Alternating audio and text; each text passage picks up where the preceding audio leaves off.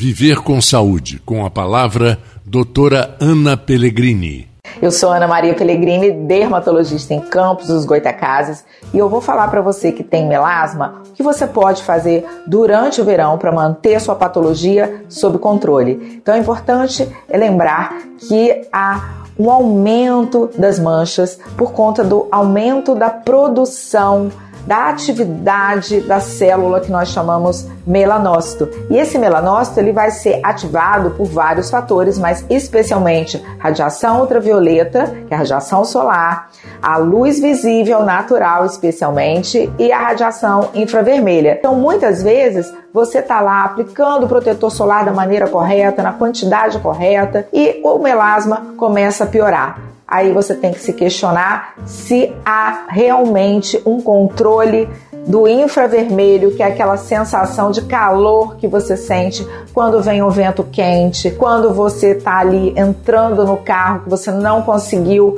estacionar o seu carro num lugar fresco, no estacionamento fechado. Muitas vezes a sua patologia vai piorar porque você, apesar de estar usando todas as medidas de proteção à radiação ultravioleta, você não está se afastando do calor, que infelizmente a gente tem que se afastar do calor, já que não existem produtos para proteger a nossa pele do calor. E lembrar que o melasma precisa de camuflagem, então você tem que estar sempre com base, escondendo as suas manchas.